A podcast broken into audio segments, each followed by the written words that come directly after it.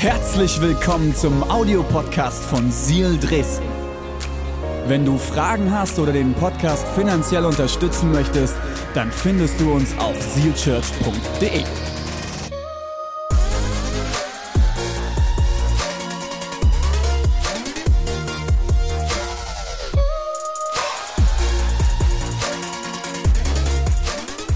Wir starten heute eine neue Predigtserie. We are the Church.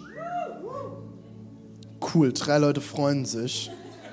Die Freude und Begeisterung in Dresden bahnt sich einen Weg.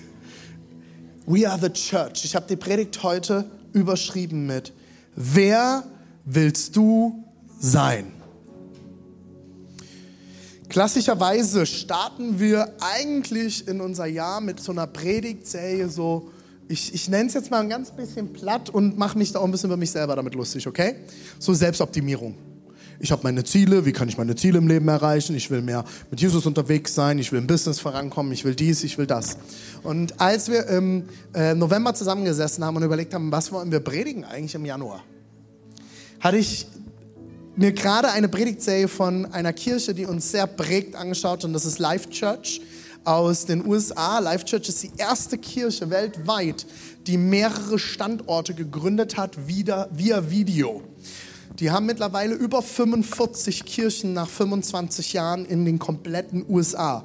Und Life Church prägt mich, Pastor Greg Rochelle prägt mich seit Jahren. Ich höre alle seine Leadership-Podcasts, alle Predigten, ich bin immer dahinter. Ein unglaublich gesegneter und weiser Mann. Und ich habe diese Predigtserie gesehen, die sie, die sie letztes Jahr gehalten haben. Ich gesagt, that's it. Ich will, dass wir starten nicht mit, wie kann ich besser werden? Was kann ich tun? Wie kann ich meine Ziele erreichen? Sondern ich möchte, dass wir verstehen zum Anfang dieses Jahres, noch vor unserem Vision Sunday, wie können wir gemeinsam die Kirche sein? Und ihr habt auf euren Plätzen heute so kleine Aufkleber gefunden, kleben schon bei mir hier hinten am iPad da. Und ähm, es wird auch T-Shirts dazu noch geben. Da kommt wahrscheinlich diese Woche was auf Telegram per Vorbestellung, wer das tragen möchte. We don't just go to church. Wir gehen nicht einfach nur in die Kirche. We are the church. Wir sind die Kirche. Wenn du es gewohnt bist, vielleicht kommst du auch aus dem Kirchenhintergrund, man geht halt sonntags in die Kirche. Das ist nicht das, was wir bei Seal Church glauben dass du sonntags in die Kirche gehen sollst, sondern wir glauben, dass du die Kirche sein sollst. Wir sind die Kirche. Und nicht Seal Church ist die Kirche, sondern wir sind die Kirche mit allen Kirchen in dieser Stadt. Mit Forum Hoffnung, die Mennoniten, die FEGs, die evangelische Kirche, die katholische Kirche. Es sind so viele verschiedene Kirchen in dieser Stadt. Wir sind die Kirche. Wir sind Teil dieser Kirche in dieser Stadt.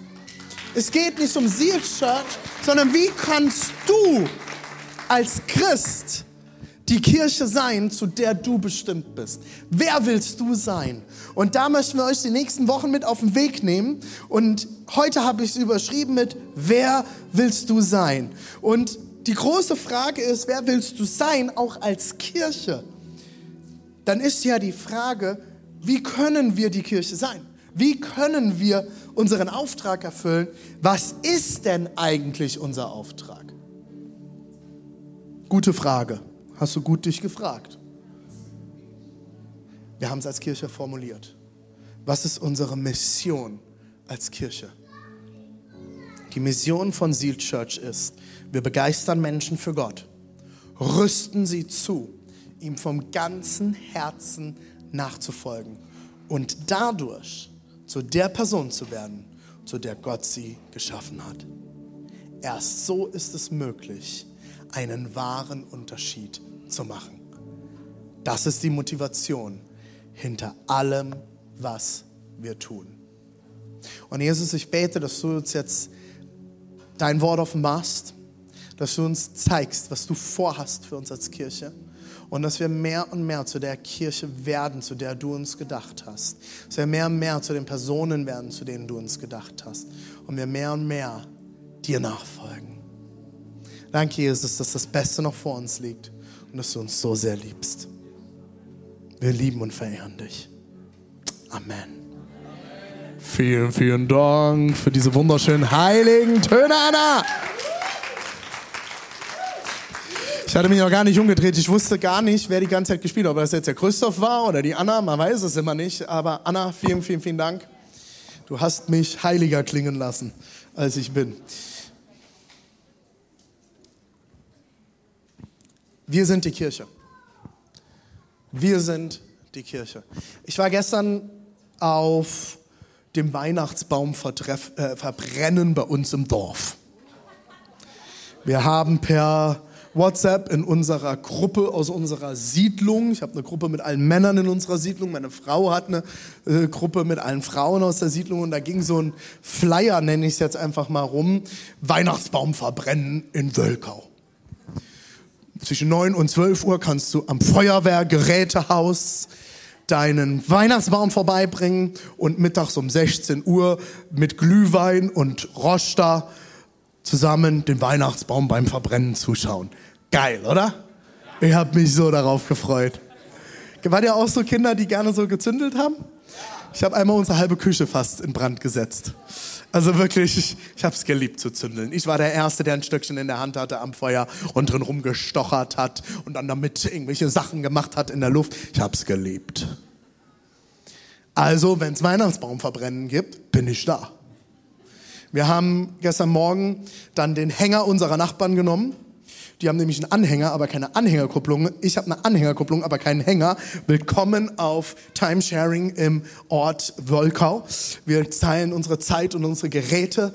Ähm, ich habe ihm geschrieben, kann ich mal deinen Hänger ausleihen? Ich nehme auch deinen Weihnachtsbaum mit. Und dann kam schon der nächste, hey, kannst du meinen auch noch mitnehmen? Meinen auch noch übrigens. Also ich bin einmal durch die Siedlung, habe die Weihnachtsbäume eingesammelt, bin mit meinem Sohn zum Feuerwehrgerätehaus Wölkau und habe dort die Weihnachtsbäume abgeladen um 11.35 Uhr, weil um 12 Uhr war ja Schluss.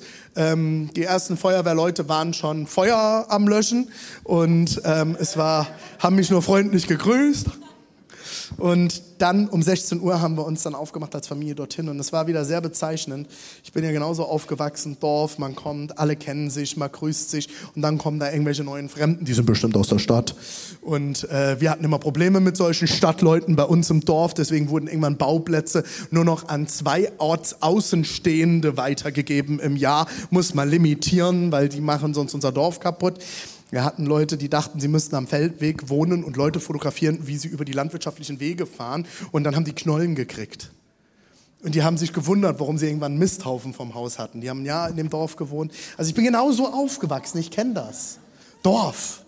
Sondern dann kamen wieder so ein paar neue Städter ins Dorf. Ne? Und wir haben schon versucht, überall Connections zu knüpfen. Und gestern war sehr bezeichnend. Ich habe eine Person, die mit mir lange geredet hat. Ähm, die, äh, ich würde sagen, ein sehr, sehr herausforderndes Leben hat gerade und durch eine ziemlich große Krise in ihrem Leben geht. Und jeder weiß das natürlich auch im Dorf und jeder sieht das. Ähm, und der hat sich irgendwie ein bisschen in mich verliebt und wahrscheinlich, weil ich mir nach dem ersten Mal begegnen schon seinen, seinen Namen gemerkt habe und die Biersorte, die er trinkt. Ähm, das fand er ganz beeindruckend, weil er meinen Namen schon nicht mehr wusste. Ähm, und die zweite Person, mit der ich geredet habe, 15 Minuten später, der gehört die Hollywood Hills Villa in unserem Ort. Die Person, ähm, ich will keine Namen nennen, hat, äh, einige von euch kriegen auf Instagram immer Werbung von Enpal, oder? Kennt ihr das? Diese Solarzellenvermietungsfirma. Ähm, er hat diese Firma gegründet und hat sie vor ein paar Jahren für mehrere Millionen zu, seine Anteile verkauft, ist so alt wie ich und äh, hat jetzt seine zweite Firma schon für mehrere Millionen verkauft und hat sich wirklich das Dream House äh, mitten im Dorf Wölkau hingestellt und jeder, der da vorbeifährt, ich habe es Baruch gezeigt und der kommt ja aus LA, hat gesagt, das ist Hollywood Hills. Ne? So, und er stand irgendwann neben mir, ich wusste nicht, wer er ist. Und wir haben uns unterhalten und dann ein bisschen politisch, da sagt er, was machst denn du eigentlich? Und dann komme ich dann immer ins Grinsen, ja, äh, Pfarrer. Aha. Oh, interessant. Und wir sind länger ins Gespräch gekommen. Und am Ende des Gesprächs, wo er dann gehen musste, ähm, sagte oh, ich klingel mal demnächst bei dir und wir trinken mal ein Bier. Und dann frage ich, ja, wo wohnt ihr denn? Ja, im großen Haus da vorne an der Ecke. Er sagt, ach, siehst du, jetzt weiß ich auch mal, wer du bist. So, und dann ist er gegangen. Und ich sitze auf meinem Fahrrad auf dem Heimweg und ich sage zu Deborah, das ist doch eigentlich genau das, was ich mir als Kirche wünsche. Das ist für mich Kirche sein. Für mich ist Kirche sein. Ich habe mit dem Menschen, der die größte Herausforderung hat, gerade persönlich, und äh, der gebrochen aussieht, der äh, gerade seinen Job verloren hat und im Hartz IV festhängt und sich fragt, wie kommt er weiter und kann seine Familie versorgen. Und parallel mit dem reichsten Menschen aus dem Dorf, der wahrscheinlich genauso Herausforderungen in seinem Leben hat, aber keiner sieht sie. Innerhalb von einer halben Stunde gesprochen und konnte dienen. Und ich habe gedacht, genau das ist doch eigentlich Church, nicht Sonntag, nicht Gottesdienst. Das ist Church. Da will ich sein. Das will ich tun. Ich will dort sein, wo die Menschen sind. Wenn wir gemeinsam als Kirche lernen wollen, schauen wir gerne in die Bibel. Und ich habe euch mal ein, paar, ein bisschen Text heute mitgebracht aus der Apostelgeschichte 2. Und zwar ist das die Story der Entstehung der ersten Kirche. Wir lesen ab Vers 42 bis 47.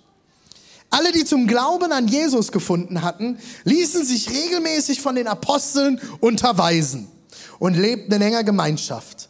Sie feierten das Abendmahl, werden wir heute übrigens auch noch tun, und beteten miteinander. Eine tiefe Ehrfurcht vor Gott erfüllte alle Menschen in Jerusalem und er wirkte durch die Apostel viele Zeichen und Wunder. Die Gläubigen lebten wie eine große Familie. Was sie besaßen, gehörte ihnen gemeinsam. Wenn es an irgendetwas fehlte, war jeder gerne bereit. Achtung Leute, das ist crazy shit jetzt, okay? Wenn es irgend, an irgendetwas fehlte, war jeder gerne bereit, ein Grundstück oder anderen Besitz zu verkaufen, um mit dem Geld den Notleidenden in der Gemeinde zu helfen. Tag für Tag kamen die Gläubigen einmütig im Tempel zusammen und feierten in den Häusern das Abendmahl in großer Freude und mit aufrichtigem Herzen trafen sie sich zu den gemeinsamen Mahlzeiten. Sie lobten Gott und waren im ganzen Volk geachtet und anerkannt. Die Gemeinde wuchs mit jedem Tag, weil der Herr viele Menschen rettete. Wow. Das ist das, was ich sehen will. Ich habe euch vorhin von Pastor Craig Rochelle erzählt und ich habe mich von seiner Predigt inspirieren lassen und er hat den Text mal zusammengefasst für die Kirche heute im Westen unseres Landes. Was würde man denn heute schreiben, wenn wir die Apostelgeschichte heute schreiben würden? Die heutige Tagübersetzung nach Craig Rochelle. Apostelgeschichte 2, 42 bis 47. Sie widmeten sich ihrem Komfort, ihrem Glück, ihren persönlichen Zielen, Träumen und Wunschlisten. Niemand nahm die Christen wirklich wahr, weil sie sich auf sich selbst konzentrierten. Nur sehr wenige Gläubige waren zusammen und wenn sie zusammen waren, stritten sie über dumme Dinge. Wenn sie etwas verkauften, nutzten sie das Geld, um sich etwas Besseres für sich zu kaufen. Sie behaupteten Gott zu lieben, aber sie liebten sich nicht einmal. Deshalb fühlten sie sich leer, allein und deprimiert. Infolgedessen mochten, die, mochten sie die meisten Menschen nicht und nur sehr wenige wurden verändert. Amen. Seid ermutigt und geht nach Hause. Ich habe an euren Reaktionen gemerkt, da kitzelt's, ne? Und irgendwie hat man sich doch so bei der einen oder anderen Sache schon mal ein bisschen ertappt gefühlt, oder? Oder gedacht, oh ja, das habe ich schon mal erlebt. Das ist mir auch schon mal irgendwo begegnet. Ähm, er hat das gelesen und ich habe gedacht, oh, kann ich das vorlesen bei uns? Und ich dachte, ja, kann ich. Und ich finde es so gut, weil es an vielen Stellen unsere Kultur und unsere Gesellschaft sehr gut be beschreibt. Und ich wünsche mir, dass wir das nicht als Kirche sind. Und ich bin auch froh, dass wir es an vielen Stellen nicht sind. Aber auch an manchen Stellen sind wir es leider schon und ich wünsche mir, dass wir eben genau das nicht sind. Ich glaube, Gott hat mehr bereit, oder? Ich glaube, wenn ich die Bibel lese, und so ging es mir, als ich Christ wurde, damals in einer sehr, sehr traditionsreichen Freikirche in Rheinland-Pfalz, bin ich Christ geworden. Und die Gemeinde ist älter als der FEG-Bund, ist heute Teil vom FEG-Bund. Super Gemeinde, wirklich eine treue Gemeinde seit Jahrzehnten. Und trotzdem habe ich gemerkt für mich, dass das, was ich sehen will, ich oft dort nicht gesehen habe. Und ein Problem, das die Gemeindeleitung dann irgendwann gekriegt hat, ist, dass ich angefangen habe, Bibel zu lesen. Weil wenn du anfängst, Bibel zu lesen, hast du zwei Möglichkeiten. Du glaubst, was dort steht und du fängst an, dein Leben danach auszurichten und zu erwarten, dass der Gott, der dieses Buch inspiriert hat, derselbe ist gestern, heute und in alle Ewigkeit. Oder du sagst, du glaubst das nicht und baust deine eigene Wahrheit auf.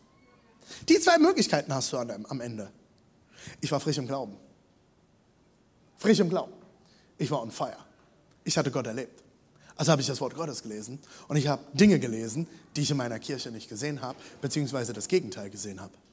Und das war ein Problem, weil ich bin zu meinem Pastor gegangen. Und ich habe mit ihm geredet. Und ich habe meine Bibel aufgeschlagen und bin hingegangen, wo sehen wir die Totenauferweckung?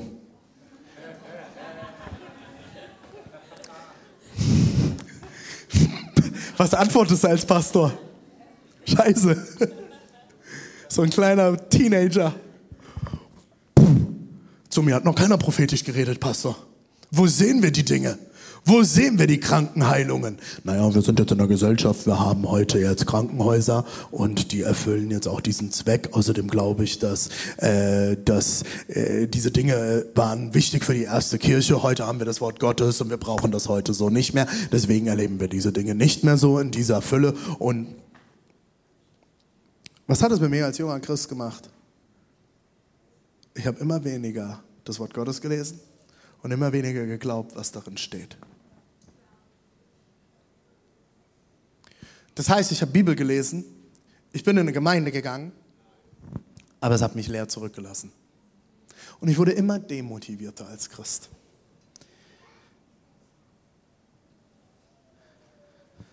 Ich habe uns heute drei Punkte mitgebracht, die ich uns anhand von Apostelgeschichte 22 an die Hand geben möchte für 2024, um ein Stück mehr zu der Gemeinde zu werden, von der ich überzeugt bin, dass Gott sie sehen möchte. Und ich will das heute nicht euch um die Ohren werfen oder euch anpredigen, sondern ich will, dass du, wenn du Teil von Sea Church bist und sagst, das ist dein Zuhause, du baust diese Kirche mit, du mit, bist in Mitarbeiterschaft, du hast eine Kleingruppe hier, du hast ein Team hier, du spendest vielleicht sogar, du kommst regelmäßig, am besten sonntäglich. Die ersten Christen haben sich täglich in den Häusern getroffen und im Tempel. Ich will dich einladen, wenn du sagst, das ist meine Kirche, Schreib dir diese drei Punkte auf.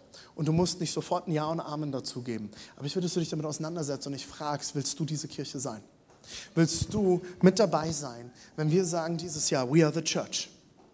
Wir sind die Kirche. Wir gehen nicht nur in die Kirche, wir sind die Kirche. Ich habe meinen ersten Punkt. Wir werden eine besonders, sag mal alle gemeinsam, besonders eine besonders hingebungsvolle Kirche sein. Amen. Amen. Wir wollen eine besonders hingebungsvolle Kirche sein. Wir werden eine besonders hingebungsvolle Kirche sein. Das sind solche Wörter, hingebungsvoll. Wir schauen mal rein, Apostelgeschichte 2, 42 bis 43. Wir haben es vorhin schon mal gelesen in der Hoffnung für alle Übersetzungen. Ich lese es jetzt mal in der Elberfelder Übersetzung, okay? Die, für die Schwarzbrotchristen. Sie verharrten. Das ist ein richtig gutes deutsches Wort, oder? Doppel-R. Verharrten. Das sind so die Worte, über die stolpern meine amerikanischen Freunde. The verharden, verharden, the verharden. Sie verharrten, aber in der Lehre der Apostel Vorhin haben wir, sie blieben in der Lehre der Apostel. Was ist jetzt krasser, blieben oder verharrten? Also verharrten, das ist schon so, ver, ver, verharrten, hart. Die sind geblieben. Sie verharrten aber in der Lehre der Apostel und der Gemeinschaft, im Brechen des Brotes und in den Gebeten. Eine tiefe Ehrfurcht vor Gott erfüllte alle Menschen in Jerusalem. Und er wirkt, also, habt ihr das gesehen? Eine tiefe Ehrfurcht vor Gott erfüllte alle Menschen in Jerusalem. Warte mal. Wer jetzt? Die Christen, die Juden? Ups, sorry, nicht Team. Sie alle hatten Ehrfurcht vor Gott. Ganz Jerusalem.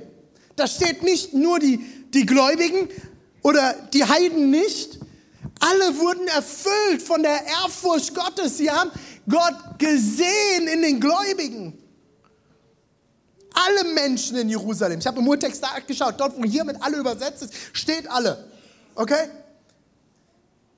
Und er wirkte durch die Apostel viele Zeichen und Wunder. Amen. Das will ich sehen. Ich habe nachgeguckt, das Wort verharrten. Im Griechischen steht da das Wort proskarterio. Und das heißt so viel wie in einem ständigen Zustand unerbittlicher Verfolgung leben. Beharrlich, andauernde, hartnäckige Hingabe. Die erste Kirche war hartnäckig in der Hingabe, trotz Verfolgung. Deshalb wirkte Gott Zeichen und Wunder. Ich will uns als Kirche dieses Jahr fragen, wollen wir hartnäckig in der Hingabe sein? Wollen wir eine besondere Hingabe haben gegenüber unserem Gott?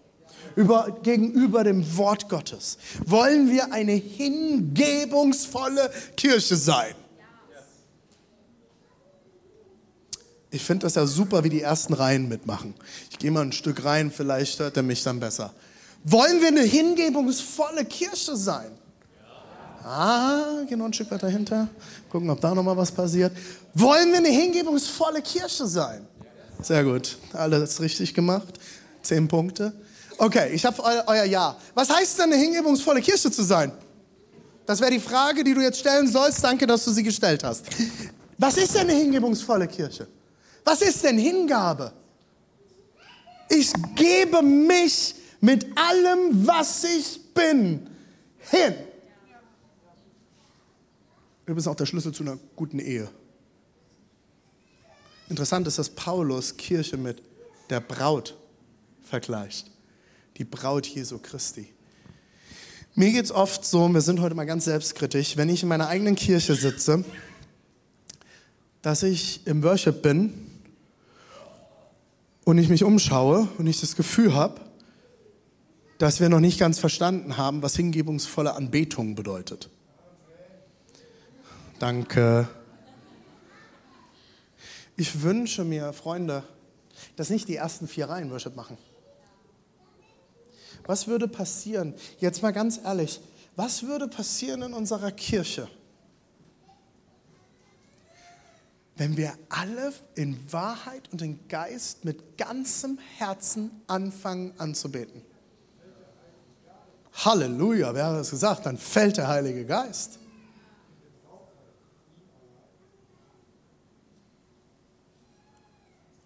Ich glaube, manchmal ist für uns Kirche selbstverständlich geworden. Kirche ist normal. Kennst du das, du bist am Anfang in unsere Kirche gekommen, vielleicht noch unter anderem Namen früher, du warst schon im Bootshaus dabei, du warst irgendwo mal auf irgendeiner Veranstaltung von uns, vielleicht bist du über eine Christmas Experience zu kommen und du kommst das erste Mal rein und so, oh my gosh, wer bezahlt den Scheiß? Das hat mich einer meiner besten Freunde, der bei mir in der Kleingruppe ist, ist vor sechs Jahren auf einer Christmas Experience zum Glauben gekommen. Und das war sein erster Gedanke. Er kam rein zu der Christmas Experience und gesagt, wer bezahlt das alles? Und ich habe gedacht, genau. Aber du bist erstmal, wie sagt man das auf Deutsch, überwältigt von dem, was du siehst. Vielleicht kommst du aus irgendeinem anderen christlichen Hintergrund und du merkst so, wow, Kirche kann anders sein. Und im nächsten Moment denkst du, oh, Kirche kann anders sein. Huhu. Tattoos? Damals hat man noch zerrissene Jeans an ist nicht mehr da. Ich trage jetzt ganze Hosen für alle, die sich damals gestört haben daran. Der Typ trägt ein Leopardenhemd, passe ich gerade nicht rein. Freunde, der erste Moment ist, man ist überwältigt, die ersten Wochen, man ist, also ich habe eine von unseren engsten Mitarbeiterinnen, die ist das erste Mal gekommen und war so überwältigt, kam aus einer ganz, ganz konservativen Gemeinde und die hat ein halbes Jahr gebraucht für den zweiten Gottesdienst, weil sie ein halbes Jahr das erstmal verdauen musste. Heute leitet sie komplett in Motion und ist äh, für alle zwischen 12 und 27 zuständig, unsere liebe Jemima und gibt Vollgas. Aber die hat ein halbes Jahr gebraucht, den ersten Gottesdienst zu verarbeiten. Und danach ist sie jeden Sonntag da gewesen und hat Vollgas mit Gas gegeben. Sie war erstmal überwältigt von dem, was sie gesehen hat. Ah, Kirche kann anders sein. Das Problem ist, irgendwann wird es normal. Naja, ist ja normal, dass wir jeden Sonntag guten Worship haben und dass da ein bisschen lauter ist bei Seal Church. Und wenn man älter wird wie ich, dann muss man sich dann irgendwann Oropax reinstecken. Und dann nervt es mich eigentlich schon, dass es so laut ist. Und äh, ja, Mitarbeiten habe ich jetzt auch alles schon hinter mir. Hat nicht funktioniert, musste ich halt früh aufstehen. Und ich habe gespendet, wird dann doch nicht gesegnet, obwohl die das da gesagt hatten. Und all das ganze Zeug. Und irgendwann wird's normal und du stehst dort und sagst, ah, mal gucken, ob ich heute hingehe. Habe das letzte Woche in der Predigt schon mal gesagt. Wenn du sie nicht gehört hast und Teil bist von Seal Church und diese Woche noch nicht nachgehört hast, solltest du es ganz dringend tun. Ich habe letzte Woche schon mal gesagt, Johannes hat in der Offenbarung des Johannes, das letzte Buch in der Bibel, was ein prophetisches Buch für die Zukunftsvision ist, empfangen, für sieben verschiedene Gemeinden hat er Wörter empfangen und für eine Gemeinde hat er einen Satz empfangen. Und ich finde die Formulierung so spannend. Eine Sache habe ich gegen euch. Eine einzige. Ihr seid der Hammer. Ihr macht einen geilen Job. Und ich stelle mir das manchmal vor, ich glaube, so spricht Jesus gerade manchmal auch mit uns als Kind.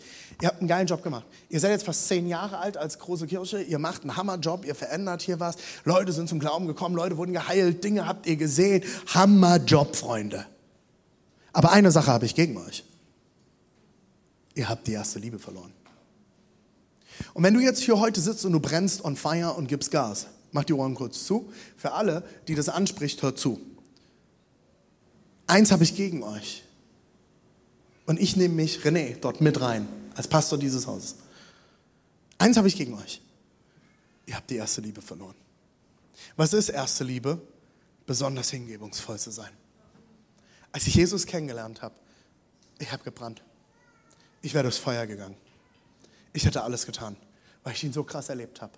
Das Problem ist, wir bleiben ganz oft dort stehen. Und ich habe das heute Morgen in der Visionszeit schon mal gelesen. Ich habe ihn nicht auf Folie, weil ich den Vers die, die Verse gerade eben erst nochmal im Tagesvers gelesen habe und ich fand die so genial, Freunde. Ich will, ich, ich will das nochmal vorlesen. Für alle, die es vorhin gehört haben, nehmt doch mal als Bestätigung. In Jesaja 43, Verse 18 bis 19, sagt der Prophet Jesaja zum gesamten Volk, okay? Zum Volk Israel. Doch ich sage euch, hängt nicht wehmütig den, diesen Wundern nach.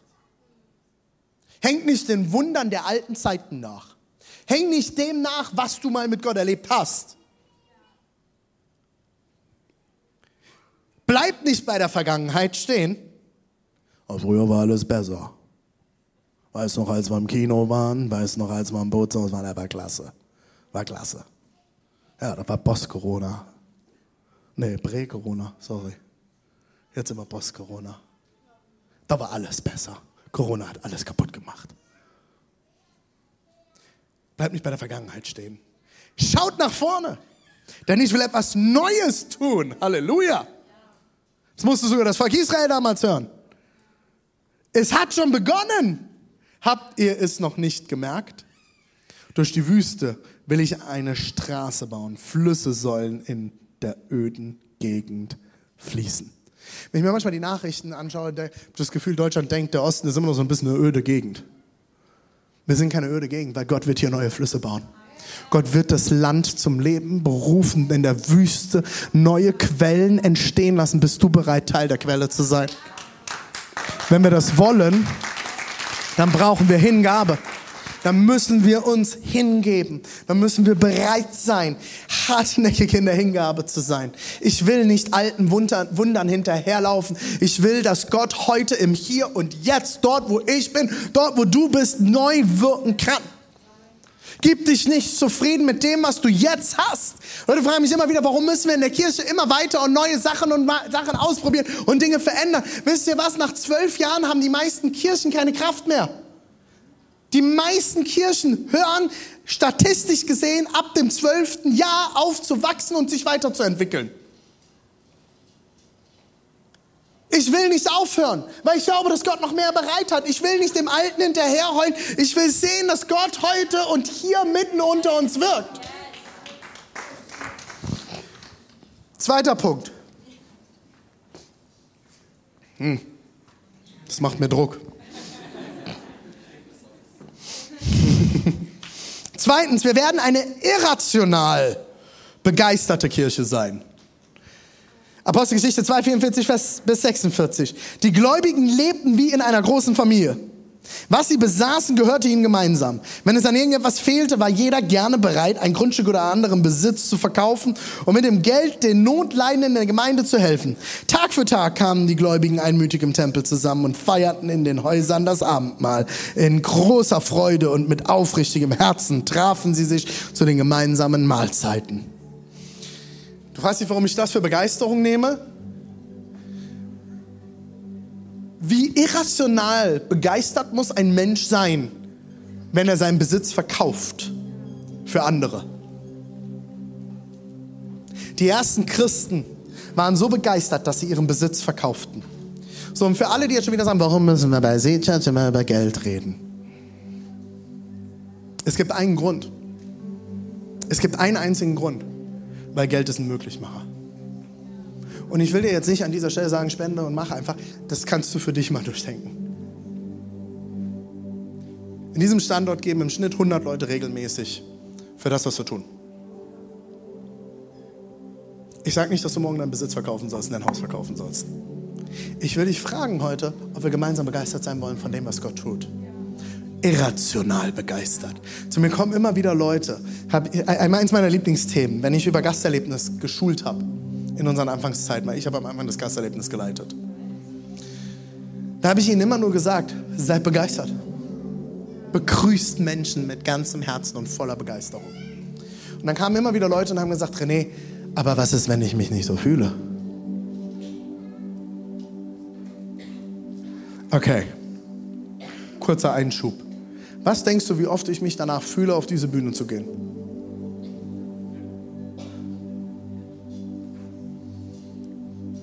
wie oft ich gepredigt habe, wo ich müde war, keinen Bock hatte, es mir scheiße ging. Warum? Weil ich mit begeisterter Hingabe, irrationaler Begeisterung Jesus nachfolgen will. Und solange es noch Menschen gibt, die Jesus nicht kennen, werde ich nicht still werden. Es geht nicht darum, dass du was spielen sollst, wenn du in irgendeinem Team dienst und eine Begeisterung faken sollst. Das ist übrigens auch so ein deutsches Ding. Meine Frau und ich sind damals bei einer Gründung äh, von Hillsong Pretoria dabei gewesen, als wir in Südafrika gelebt haben. Und ich weiß noch, wir sind den ersten Sonntag dorthin gefahren. Und die ersten Begrüßer standen schon einen halben Kilometer entfernt auf einem Greisel. Und das Maskottchen von Kids stand dort und hat einen Hampelmann gemacht. Und alle tausend Leute, die zum Gründungsgottesdienst kamen, ja, tausend Leute, sind an diesen Begrüßern vorbeigefahren. Deborah und ich hatten uns auch richtig schön in unserem alten Mercedes, den wir damals geschenkt gekriegt haben für die Zeit, gezofft. Und ich bin am Kreisel vorbeigefahren, habe die ersten Begrüßer gesehen und habe gesagt, mm, bin sauer. Und wir sind auf den Parkplatz gekommen und die nächsten drei Begrüßer haben uns beim Einparken geholfen. Als könnte ich nicht einparken, ich bin Deutscher, hallo? Ich kann Parktasche blind parken. Ohne mich umzudrehen, weil ich habe eine Rückfahrkamera. und bis wir im Gebäude waren und im Saal angekommen bin, sind, wo ich übrigens komplett zusammengebrochen bin, die ersten drei Lieder, weil ich das erste Mal erlebt habe, dass Kirche gute Musik spielen kann. Das ist mein Ernst. Ich war auf Worship-Konzerten, aber nicht in einem sonntäglichen Gottesdienst. Ich bin komplett zusammengebrochen. Ich habe drei Lieder nur durchgeheult. Gesagt, Jesus, es geht. Es ist möglich. Und bis ich im Gottesdienstraum war, war ich auf einmal glücklich und fröhlich. Warum? Weil mich unterwegs 15 Leute fröhlich begrüßt hatten. So, und dann kam der Deutsche in mir. Das kann ja gar nicht sein, dass die alle so fröhlich sind.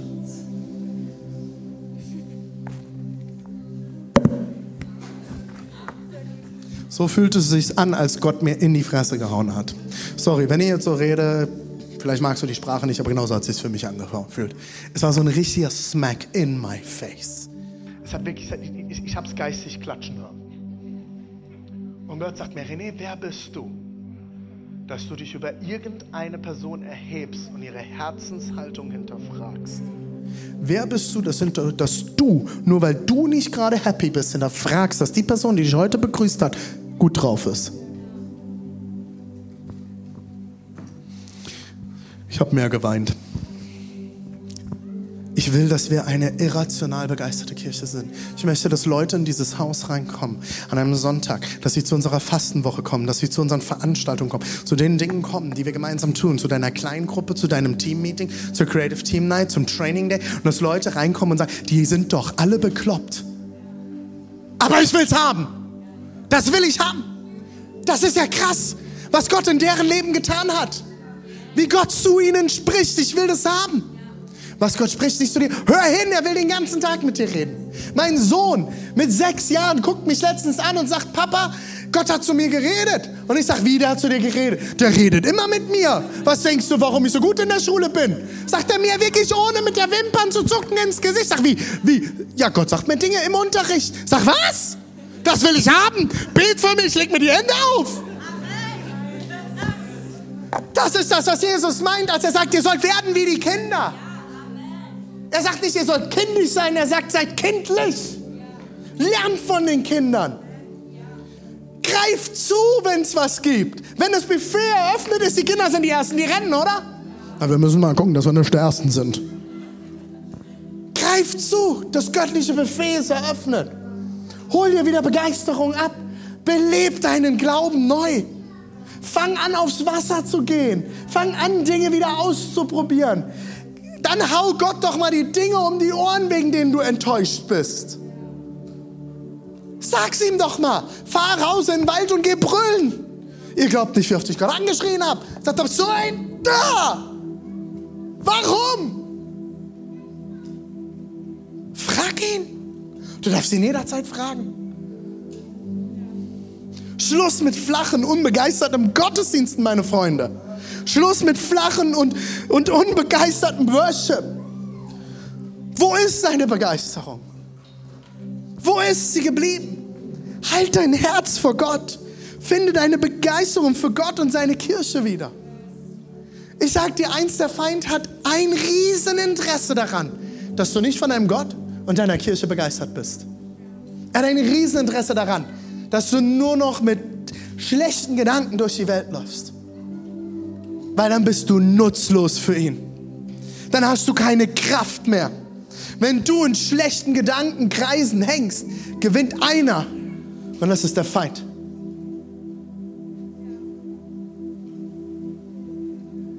Mein letzter Punkt und damit schließe ich. Drittens, wir werden bedingungslos die Liebe Gottes teilen und Menschen zurüsten, Jesus nachzufolgen. Wir lesen es in Apostelgeschichte 2, 47. Sie lobten Gott und waren im ganzen Volk geachtet und anerkannt. Die Gemeinde wuchs mit jedem Tag, weil der Herr viele Menschen rettete. Das wird an dem Tag geschrieben, wo über 10.000 Menschen zum Glauben gekommen sind in Apostelgeschichte 2. Die erste Megachurch. Die erste große Kirche. Aber da kennt man sich ja gar nicht mehr. Richtig? Ja, wie haben die sich organisiert mit Kleingruppen? Mit Begeisterung, mit Hingabe? Haben sie einfach ihren Weg getan? Ja, wie waren da jetzt die Strukturen? Wir hatten da Entscheidungen getroffen. Die Apostel, ich glaube, die Last war schwer auf ihren Schultern.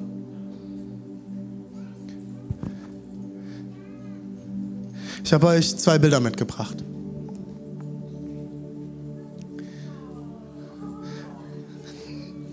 Das ist zehn Jahre her. Das linke Bild ist die erste Gruppe, die sich damals in unserem Wohnzimmer in Leipzig getroffen hat. Ein halbes Jahr nach unserem Umzug. Wir kannten niemanden. Deborah und ich sind umgezogen und wir kannten niemanden in der Region. Niemanden. Wirklich niemanden. Wir hatten keine Kontakte hier. Wir haben einfach gestartet. Und die Leute, die du dort siehst, sind alte Arbeitskollegen von uns. Die Dame in der Mitte, an der meine Frau annehmt, ist eine junge Frau, die war Stammgast bei mir bei Starbucks, die erste, die bei uns zum Glauben kam, ähm, vom Muslime zur Christin und die von ihrem Vater danach verstoßen wurde, dass sie ihr Leben Jesus gegeben hat. Er hat ihr alle Studienfonds gekattet, weil sie ihr Leben Jesus gegeben hat. Das war die erste Person, die in unserer Kirche zum Glauben kam. Das rechte Foto, äh, geh nochmal kurz, ja, genau, sehr gut, danke, super. Dieses Foto ist unsere zweite Vision Night, die wir damals in Leipzig gemacht haben. Ich habe alles durchforstet, aber irgendwie habe ich nicht, ich habe ein Foto noch im Hinterkopf gehabt vom Bootshaus und da ist der Christoph mit drauf auf dem Foto, aber ich habe das Foto nicht gefunden. Ich bin mein ganzes Album durchgegangen und ich habe es nicht gefunden, das hätte ich euch gerne noch angeworfen. Aber nehmt es einfach mal vergleichsweise. Das war die erste Truppe, mit der wir damals in Leipzig den zweiten Gottesdienst gefeiert haben, den wir jemals machen. Ein paar Leute kennt ihr, sind auch noch dabei. Oben links ist Uschis Mann, der Reimer, die Uschi mit schwarzen Haaren. Äh, vorne ist der Doni äh, mit dem Bart. Der Doni ähm, leitet dort, äh, leitet heute die Küche bei uns im Café ist bis heute dabei. Es sind einige Leute und einige Gesichter, die bis heute dabei sind. Treue Spender, Leute, die treu dienen. Das war unser Gasterlebnisteam am ersten Sonntag. Äh, am zweiten Sonntag. Und soll ich euch jetzt ein zweites Geheimnis verraten? Das waren alle, die Teil von unserer Kirche waren. Ich habe damals gesagt, ich kaufe eine Band ein, die Musik macht. Und wir alle, die Teil von der Kirche sind, wir sind das Gasterlebnis. Weil wir sind alle Gasterleb wir sind alle Gastgeber. Weil Leute kommen in unser Wohnzimmer. Leute kommen in unser Zuhause rein. Das ist deine Kirche. Wenn du sonntags hier bist, ja, es gibt ein paar Leute, die haben ein Lanyard um den Hals und tragen ein T-Shirt. Aber wir sind alle Gastgeber, wenn wir sonntags hierher kommen. Und weil diese Truppe von Leuten damals gesagt hat, wir wollen bedingungslos die Liebe Gottes teilen und Menschen zu Jesus nachzufolgen, existiert alles, was wir heute haben als die Church. Es waren die Ersten, die gespendet haben. Es waren die Ersten, die zum Glauben kamen. Es waren die Ersten, die mitgearbeitet haben. Es waren die Ersten, die Dinge getan haben. So hat alles angefangen. Mit einer Gruppe von Menschen, die bereit war, begeistert, hingebungsvoll, großzügig und bedingungslos die Liebe Gottes weiterzugeben. Ich schließe jetzt. Solange es Menschen gibt, die Gott nicht kennen, werden wir Jesus verkünden. Solange es Menschen gibt mit Selbstmordgedanken, Depressionen, Süchten, sexuellen Problemen, werden wir kämpfen und Jesus verkünden. Solange es Menschen in Menschenhandel und Prostitution gibt, werden wir Jesus verkünden. Solange es Menschen gibt, die ihn nicht kennen und die rettende, befreiende Botschaft Jesu Christi nicht gehört haben, werden wir weitermachen. Und ich will dich heute fragen, willst du mitmachen? Bist du bereit mitzumachen? Bist du bereit in den Teams zu dienen? Bist du bereit zu geben? Bist du bereit deinen Teil an den Tisch zu bringen, dass wir das dieses Jahr erleben dürfen? Dass mehr Menschen Jesus kennen. Wir haben freie Stühle hier. Und wenn wir keine freien Stühle mehr haben, werden wir einen weiteren Gottesdienst einführen. Und noch einen weiteren und noch einmal. Oh René, das ist krass, da geht der ganze Sonntag drauf. Halleluja dafür, dass Menschen Jesus kennenlernen. Die erste Kirche ist jeden Tag im Tempel gewesen und hat sich täglich in den Häusern getroffen und das Abendmahl gefeiert. Mein Sonntag ist der Teil, den ich mit hineingebe. Das ist der Teil, den ich geben möchte, damit Menschen Jesus kennenlernen. Bist du bereit, neue Begeisterung zu entdecken? Neu dich hinzugeben?